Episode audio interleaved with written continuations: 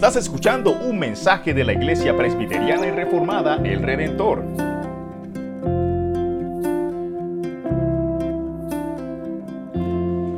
En cierta ocasión, un pastor fue instalado en una iglesia que ya estaba funcionando. Y el pastor llegó el domingo y predicó su sermón, su primer sermón en esa escuela, en esa iglesia, perdón. Y la gente quedó muy contenta en la forma como este ministro abordó el texto bíblico, cómo lo explicó y cómo dio sus aplicaciones correspondientes. las personas estaban muy contentas con este nuevo pastor. Al siguiente domingo, este pastor predicó el mismo mensaje que había predicado hace ocho días. Y las personas pues estaban como preocupadas mirándose los unos a los otros. Y al tercer domingo, este pastor volvió y predicó exactamente el mismo mensaje que había predicado dos domingos anteriores. Y la gente pues ya estaba preocupada. Así que algunos hermanos eh, de la iglesia llamaron al pastor aparte y le dijeron, pastor, estamos muy agradecidos con el Señor por su vida, por su ministerio, pero tenemos una pregunta, ¿usted por qué ha predicado el mismo mensaje durante los últimos tres domingos? Entonces la respuesta que este pastor da es porque desde que prediqué el primer sermón no he visto cambios en la iglesia. Y por eso volví lo repetí el segundo domingo y no vi cambios en la iglesia y por eso volví lo repetí el siguiente domingo. ¿Por qué? Porque no vi cambios en la iglesia. ¿Por qué cuento esta historia? Porque nosotros todos los domingos venimos aquí a escuchar la palabra del Señor y esa palabra debe causar un efecto en cada uno de nosotros. No simplemente para que digamos, oh, qué bonito sermón. Creo que el pastor oraba un poco acerca de eso, ¿no? De que realmente la palabra del Señor impacte nuestra vida. No estamos escuchando un discurso político o una disertación filosófica, sino que estamos escuchando la misma palabra que le dio forma a todo lo que usted ve y aún lo que no ve, es la palabra que venimos a escuchar cada domingo. Y esa palabra debe causar un impacto y debe producir cambios en cada uno de nosotros y debe afectar toda nuestra vida, nuestro matrimonio, nuestro trabajo, la crianza de los hijos, nuestra soltería, absolutamente todo debe causar esta palabra, que ya la leímos. Así que hermanos, estemos muy prestos a lo que vamos a decir, porque esta palabra es la palabra de Dios. Y que el Espíritu Santo nos ayude a interiorizar esta palabra y a que realmente impacte cada una de nuestras vidas. Como ya leímos el texto, vamos a acercarnos a los primeros dos versículos. Y he titulado esta enseñanza Jesucristo, compasión e ira. En, esta, en estos versículos vemos exactamente estas dos cosas que hemos visto en el Señor. Vemos la compasión, que es lo que normalmente se habla de Cristo, como el compasivo, como el misericordioso, como aquel que es lleno de amor, pero en muchas ocasiones se nos olvida completamente de que Cristo también tiene ira, y es una ira santa. Así que recuerden que este, esta enseñanza se titula Jesús, compasión e ira. Y lo primero que vamos a ver es cómo Jesucristo llora por Jerusalén. Dice el versículo 41 y 42. Cuando se acercó, al ver la ciudad, lloró sobre ella, diciendo, si tú también hubieras sabido en este día lo que conduce a la paz, pero ahora está oculto a tus ojos. Creo que son muy pocas las veces en el Nuevo Testamento que vemos al, Señor orando, ¿cierto? Ustedes recordarán que una de esas ocasiones muy famosas es cuando Lázaro, su amigo, muere. Y Cristo va a visitar a las hermanas de Lázaro y obviamente a ver a Lázaro muerto, sabiendo el Señor que él le iba a resucitar. Y el Señor se conmueve, se compadece cuando acercándose a la casa de sus amigos, sus hermanos, ve que las hermanas de Lázaro están completamente devastadas por la muerte de su hermano y nos dice el texto que Jesús lloró. De hecho es el texto más corto de la Biblia, Jesús lloró. Ahora en esta ocasión también vemos a Jesús llorando, pero por unas circunstancias muy distintas, pero hay algo muy parecido cuando Jesús ora por su amigo Lázaro y en esta ocasión. En esta ocasión Jesús prácticamente ve un sueño frustrado y el sueño es que a través de la predicación la gente se arrepienta, crea en el Evangelio y coloque su confianza en Él. Pero vemos que Él se encuentra con algo completamente distinto. Algo parecido a lo que encontramos en ambos relatos, en el de Lázaro y en este relato que leemos también a Jesús llorando, es que Jesús no llora por sí mismo, sino que Jesús llora por otras personas. En el primer acontecimiento llora sintiendo empatía por el dolor de sus amigos. En esta ocasión, ahora el Señor llora por el trágico final que le espera a Jerusalén, a los israelitas. Jesús se identifica con el dolor de esas personas cercanas a las cuales él amaba, hablando de, de Lázaro y sus hermanas. Ahora en esta escena son otros motivos, hablando ya del texto que nos corresponde hoy. Son otros los motivos por los cuales llora. La acusación que Jesús hace aquí es la ceguera espiritual y la dureza del corazón por la gran mayoría de los judíos. Ese es el dolor que le produce al Señor y lo que lo lleva a llorar. El Señor ha traído el único mensaje reconciliador entre Dios y los hombres, pero hasta ahora se ha seguido el curso contrario. Porque en vez de arrepentimiento, que es lo que el Señor espera, ¿qué es lo que el Señor ve? Endurecimiento de los corazones de esas personas a las cuales Él les predica. En vez de conversión, que es lo que el Señor espera cuando se predica el verdadero mensaje, el Señor simplemente ve apostasía. En vez, y como siempre, cuando los pecadores endurecen, Dios, por su parte, los endurece. Nótese que el texto dice, pero ahora están ocultas a tus ojos. Así que cuando el corazón del ser humano se endurece ante el Evangelio, voluntariamente el Señor lo termina de endurecer. Y casos vemos como el de Faraón y otros ejemplos que vemos en las Escrituras. En este acontecimiento vemos a los líderes que habían rechazado a Jesús y a la mayoría de la gente seguía, que seguía a sus líderes. Pero si ellos, estos líderes, junto con la gente que los seguía, ellos hubiesen conocido a Jesús y su obra como Mesías, podrían haberse salvado de la destrucción que vendría. Israel rechazó la única oportunidad que tenía de escapar de la destrucción por venir. Recordemos, hermanos, que el mensaje que Cristo predica y el mensaje que Él nos ha, nos ha encomendado a usted y a mí es el único mensaje, no hay otro, es el único mensaje que tiene el poder y la capacidad de reconciliar a los seres humanos con el Señor. Como es un mensaje eterno, tiene repercusiones eternas. Tiene repercusiones eternas para aquellos que abrazan dicho mensaje, dándoles la vida eterna, pero también tiene repercusiones eternas para aquellos que endurecen su corazón y rechazan el mensaje, dándoles como pago la condenación eterna. Algo muy curioso es que la, el nombre de Jerusalén, ¿sabe qué significa? Ciudad de paz. Eso es lo que significa Jerusalén. Pero irónicamente, esa ciudad estaba rechazando y había rechazado al príncipe de paz. Lo que Israel quería era su propio tipo de Mesías, un Mesías terrenal, un libertador político. Y eso era deplorable. No nos asombra entonces que Jesús llorara. Él vio muy claramente cuán perversos eran estas personas y cuál sería el resultado. Era tanta la dureza que ellos preferían rechazar a Cristo y aún con todas sus fuerzas y con todas sus maquinaciones diabólicas, más bien perseguirlo y matarlo. En otra ocasión que el Señor hace un, un, milagro en el día de reposo, los mismos personajes de los cuales el Señor está aquí denunciando, simplemente empiezan a pelear porque el Señor había sanado en el día de reposo. Y el Señor les hace una pregunta muy interesante y muy fácil de contestar. ¿Es lícito hacer el bien en el día de reposo? ¿Y sabe qué hacen ellos? Ellos se callan. Y el Señor también se entristece, que era una pregunta tan sencilla, una respuesta tan sencilla, de que sí era lícito hacer el bien aún en el día de reposo. Y ellos callan y el Señor se entristece.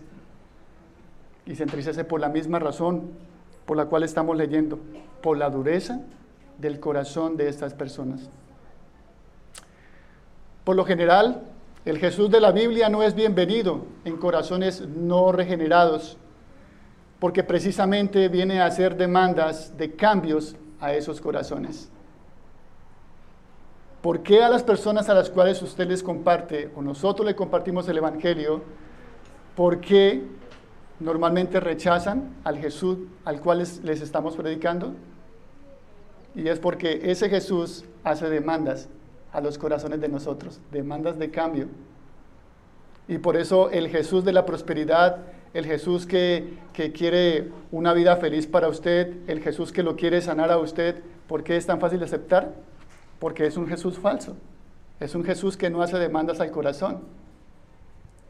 Es un Jesús bastante millennial. Todas nuestras decisiones siempre traerán consecuencias. Es algo que no podemos escoger. Nuestra cotidianidad nos enseña esto. Y cuanto más cuando se trata de algo que trae repercusiones eternas.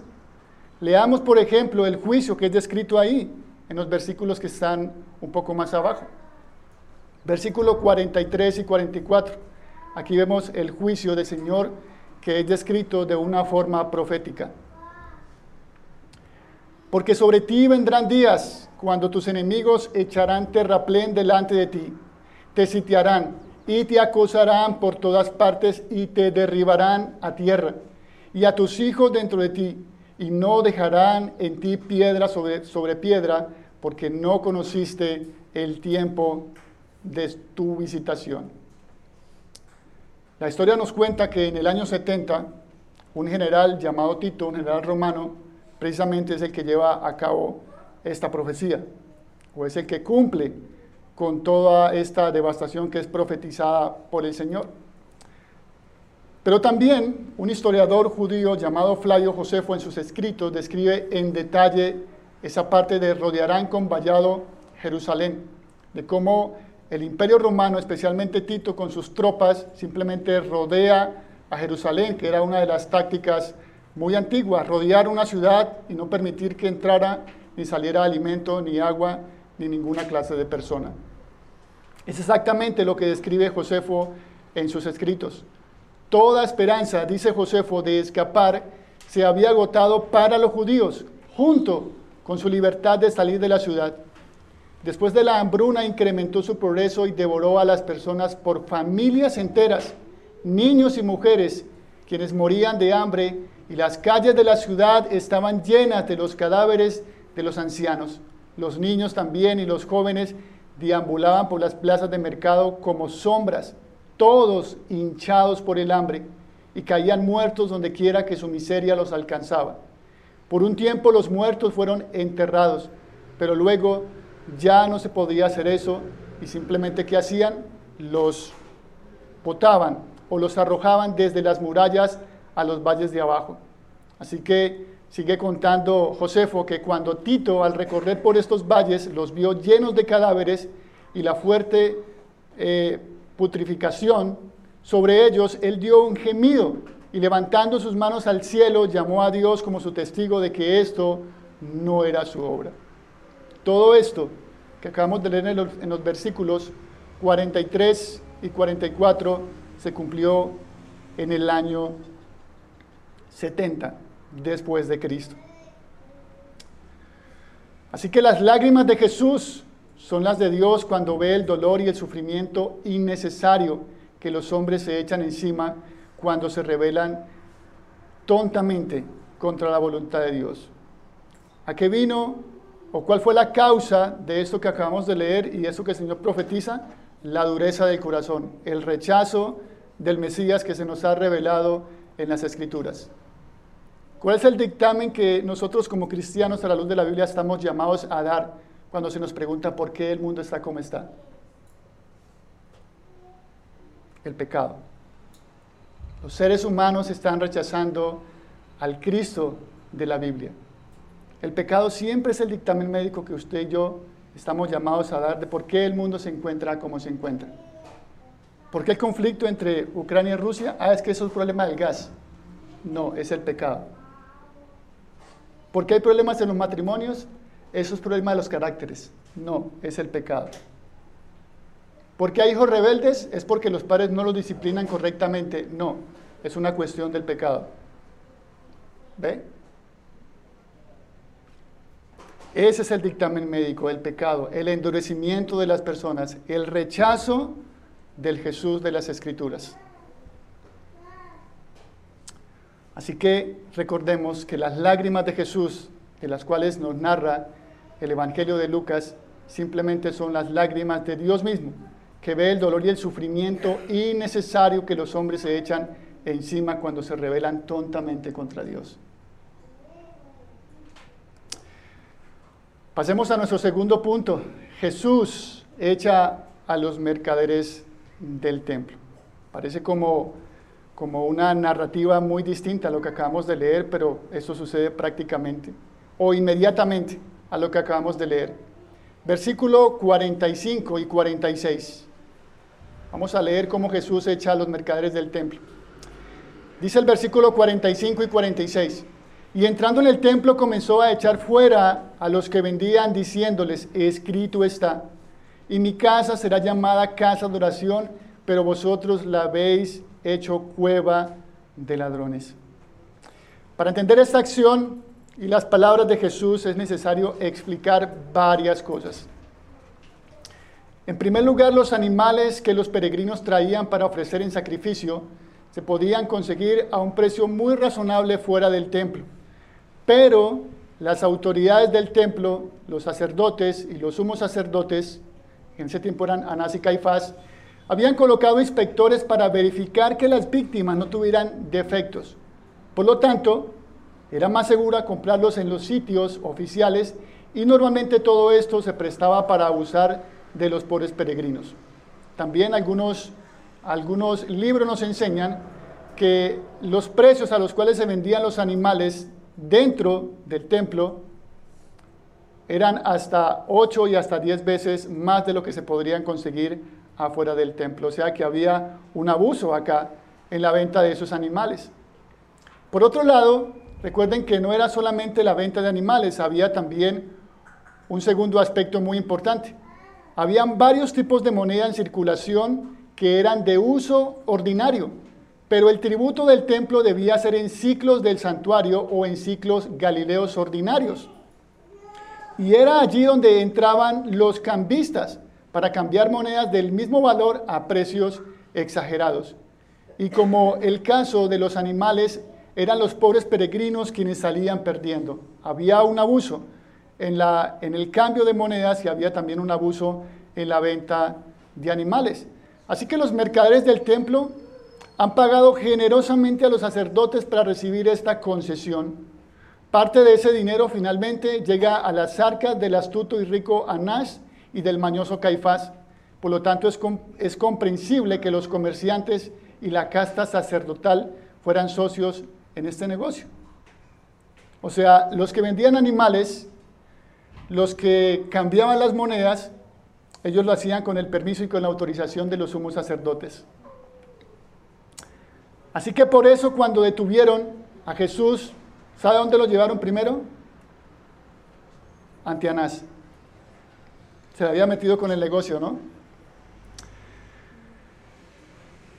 Anás estaría encantado de vengarse del que había desafiado y atentado contra su maldado monopolio.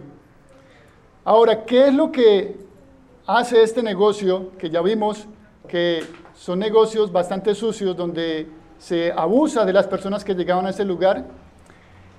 Y aquí lo tremendo es que donde tenían este negocio estas personas era el patio exterior.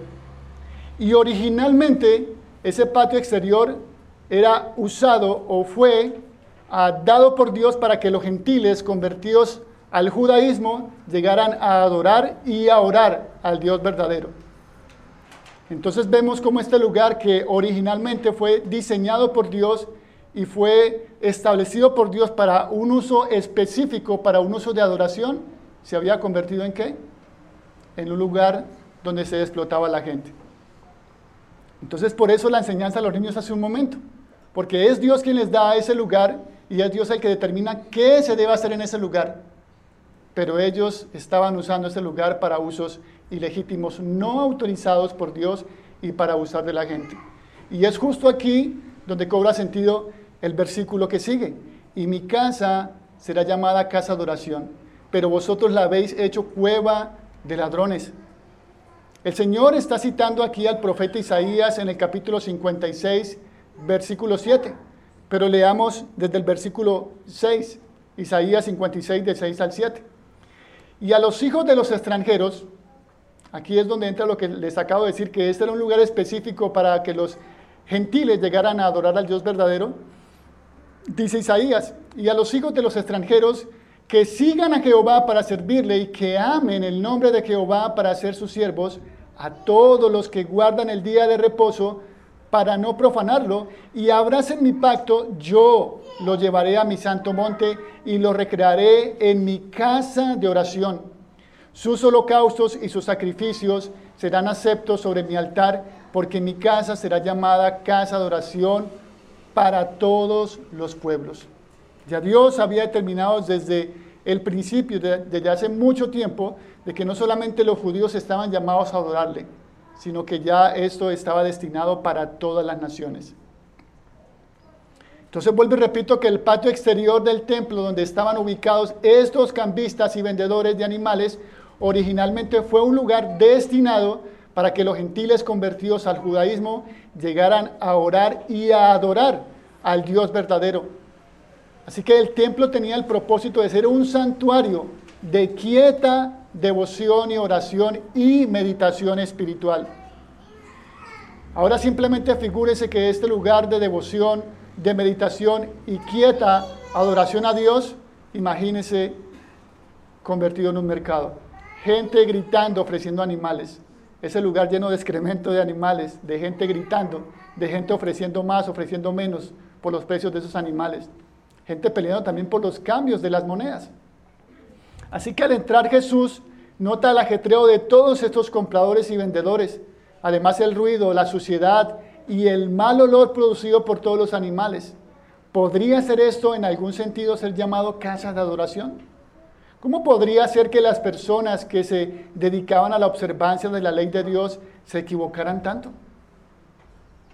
Personas que se enorgullecían de su supuesto conocimiento de la ley del Antiguo Testamento, también eran propensos a equivocarse. Y todo simplemente ¿por qué? Por sacar ganancias que les beneficiaran solamente a ellos, sin importar lo que Dios había mandado y sin importar el abuso que se hacía hacia las personas que llegaban a comprar animales. ¿Qué vemos en este texto también? Vemos un claro contraste. ¿Entre qué? Entre la casa de oración y también una cueva de ladrones. Contraste bastante marcado, ¿no? Así que lo que Jesús se opone aquí es la corrupción de lo sagrado. Vuelvo y repito, es algo que Dios les ha regalado para un uso específico y es Dios el que dice cómo debemos usarlo y para qué debemos usarlo. Es algo sagrado para un uso sagrado, pero ellos lo habían hecho en algo completamente pagano. Una cueva de ladrones. Y vuelvo y repito, el punto que Cristo quiere resaltar acá es que Jesús se opone a la corrupción de lo sagrado. Todo lo que tenemos, lo que obtenemos, lo que, lo que Dios nos ha dado es algo sagrado. Y no podemos dedicarlo y usarlo para usos profanos como lo estaban haciendo ellos o como lo hicieron ellos en ese entonces. Justo aquí vamos a abordar nuestro tercer punto y es que Jesús enseña en el templo.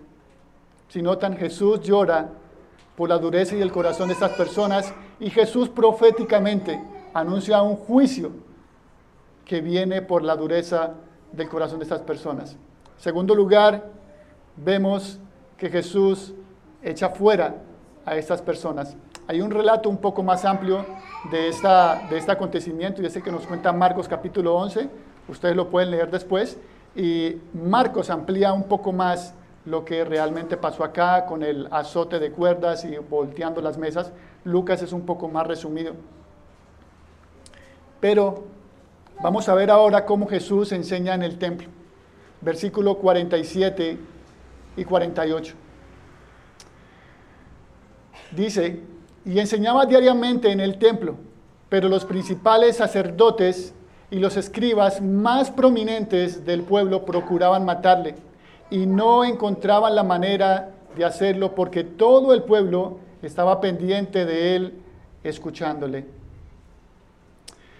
¿Qué vemos en estos versículos? Vemos también un contraste bastante interesante como el que vimos en los versículos anteriores.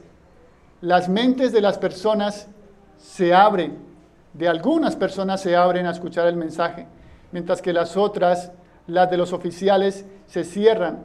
A ambos reaccionan de formas distintas y las mismas palabras, a las mismas palabras y a las mismas acciones. Fíjense, enseñaba diariamente en el templo, ¿cierto? La palabra de Dios es predicada para todo el mundo y siempre van a haber dos tipos de oyentes. Aquí vemos a los orgullosos, a los que supuestamente conocían todos los misterios de las escrituras del Antiguo Testamento, llamados los sacerdotes, y los escribas, y los más prominentes del pueblo. Pero ¿qué hacen ellos? Siguen endureciendo su corazón. Y no solamente eso, sino que procuraban matarle. ¿Pero qué? Pero no encontraban la forma de hacerlo, porque ya sabemos que aún no había llegado la hora, pero ya, según el relato de Lucas, ya se acerca la hora en que el Señor se ha ofrecido en sacrificio. Pero vemos el contraste, y es el otro tipo de personas que aparecen cuando el Evangelio es predicado correctamente, porque todo el pueblo estaba pendiente de él, escuchándole. Entonces, repito, siempre que usted predica el Evangelio, enseña la palabra de Dios, siempre van a aparecer dos tipos de personas. Aquellas personas que van a endurecer más su corazón, porque se les está hablando de un Jesús que llama al arrepentimiento, un Jesús que hace demandas al corazón, un Jesús que dice que se arrepientan y que crean en Él y que se nieguen a sí mismos y que tomen su cruz y que lo sigan, y esas son las que se van a endurecer y van a tratar con todas sus fuerzas de sacar a Jesús de sus vidas. Y por otro lado, tenemos a las personas que realmente están pendientes de Él y se sientan a escucharle. Mismo mensaje, reacciones completamente distintas, reacciones completamente opuestas ante el mismo mensaje.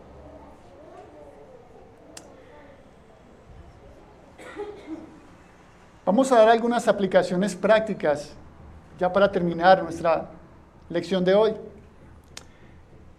Algunas traducciones antiguas omitían este pasaje donde Jesús llora, porque ellos pensaban que si el Señor lloraba, no sería perfecto. Pero la perfección de Jesús demanda que Él llore en este punto, cuando Israel rechazó la única oportunidad que tenía de escapar de la destrucción por venir. El llanto de Jesús simplemente está mostrando la empatía que Dios tiene para con una humanidad que se revela contra Él y que sí o sí va a venir un castigo por ese rechazo.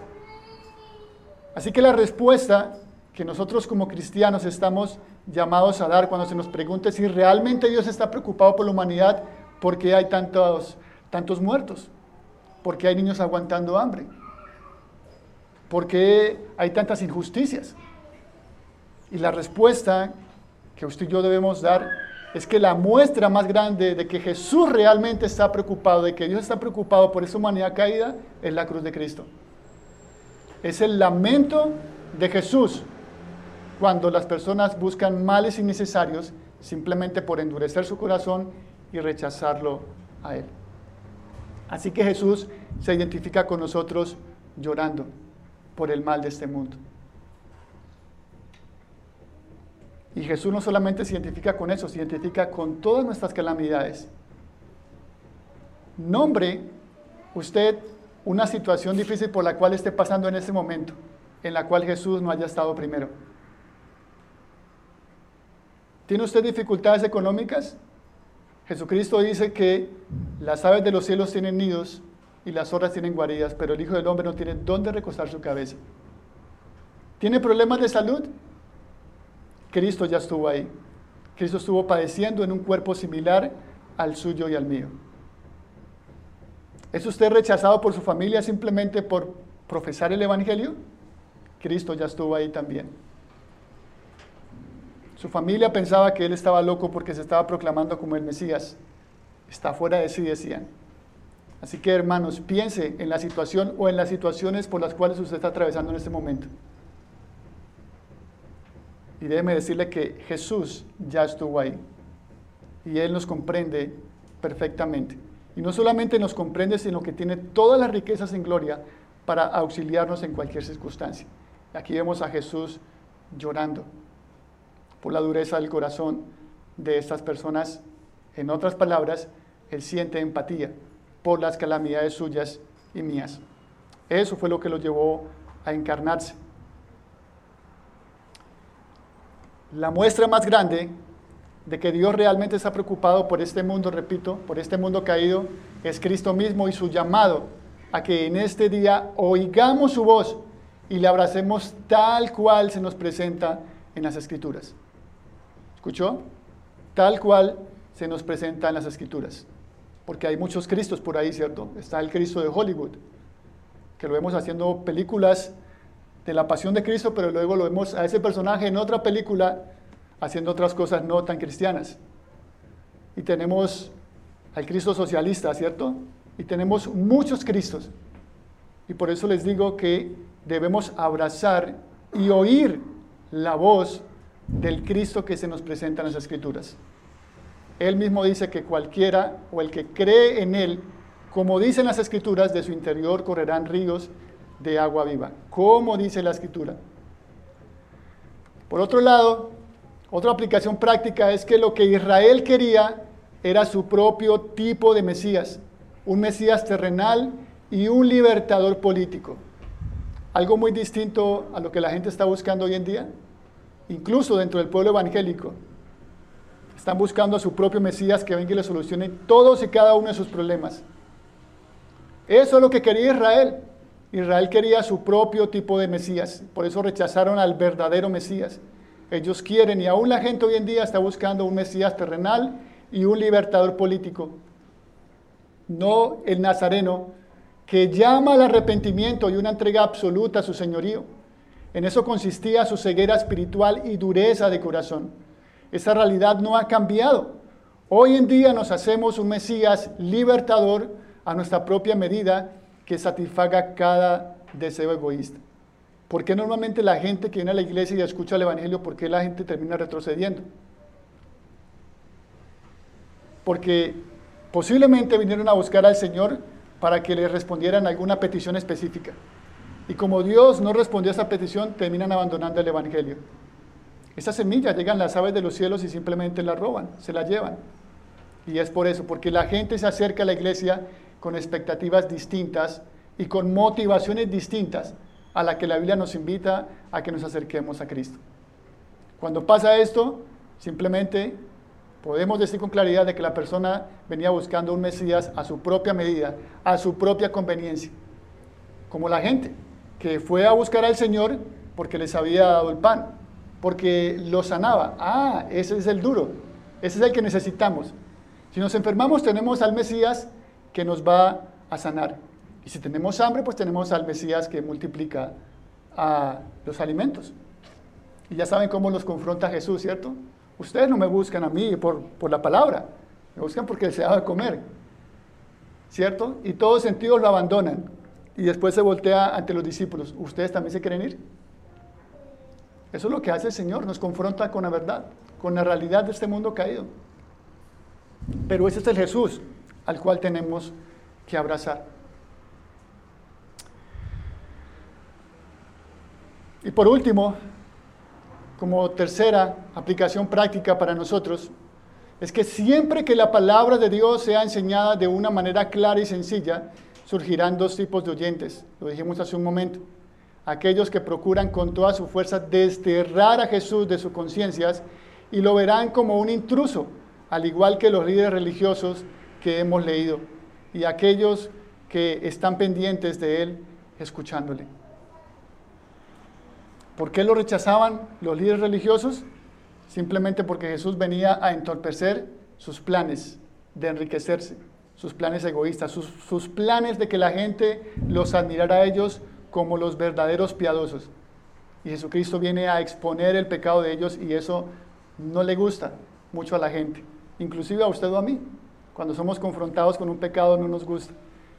Pero se hace necesario realmente que nos miremos a las caras y nos digamos que estamos actuando mal. Si realmente somos creyentes. Entonces, recuerde que siempre que la palabra de Dios sea enseñada de una manera clara y sencilla, surgirán dos tipos de oyentes. Aquellos que procuran con todas sus fuerzas desterrar a Jesús de sus propias conciencias y lo verán como un intruso, al igual que estos líderes religiosos que hemos leído. Pero también están aquellos que están pendientes escuchándole. ¿En cuál de los dos públicos está usted, querido hermano, querida hermana o querido visitante? ¿Está acá porque aquí se canta bonito? ¿Está acá porque aquí es cómodo, hace un clima agradable? ¿O está aquí porque el tinto es bueno? ¿O está acá porque realmente quiere estar pendiente de la voz del Mesías, escucharle en esta mañana? Si eso es así, el Señor nos dice una vez más, no endurezcamos nuestro corazón, porque recuerden que lo que implica endurecer o estar pendientes a escuchar la voz del Mesías tiene repercusiones eternas. No estamos en una reunión social de amigos, de buenos parceros. No, estamos en la iglesia del Señor escuchando el mensaje y Dios, una vez más, Cristo nos invita a que le abracemos, a que tomemos nuestra cruz y a que le sigamos. Y por último, y no menos importante, no usemos las cosas que Dios nos ha dado y que Él mismo nos ha dicho cómo tenemos que usarla y para qué tenemos que usarla, para qué tenemos que usarla para usos profanos. Todo lo que usted y yo tenemos proviene de Dios y por lo tanto debe ser para un uso sagrado y para no, y para no un uso profano. Oremos.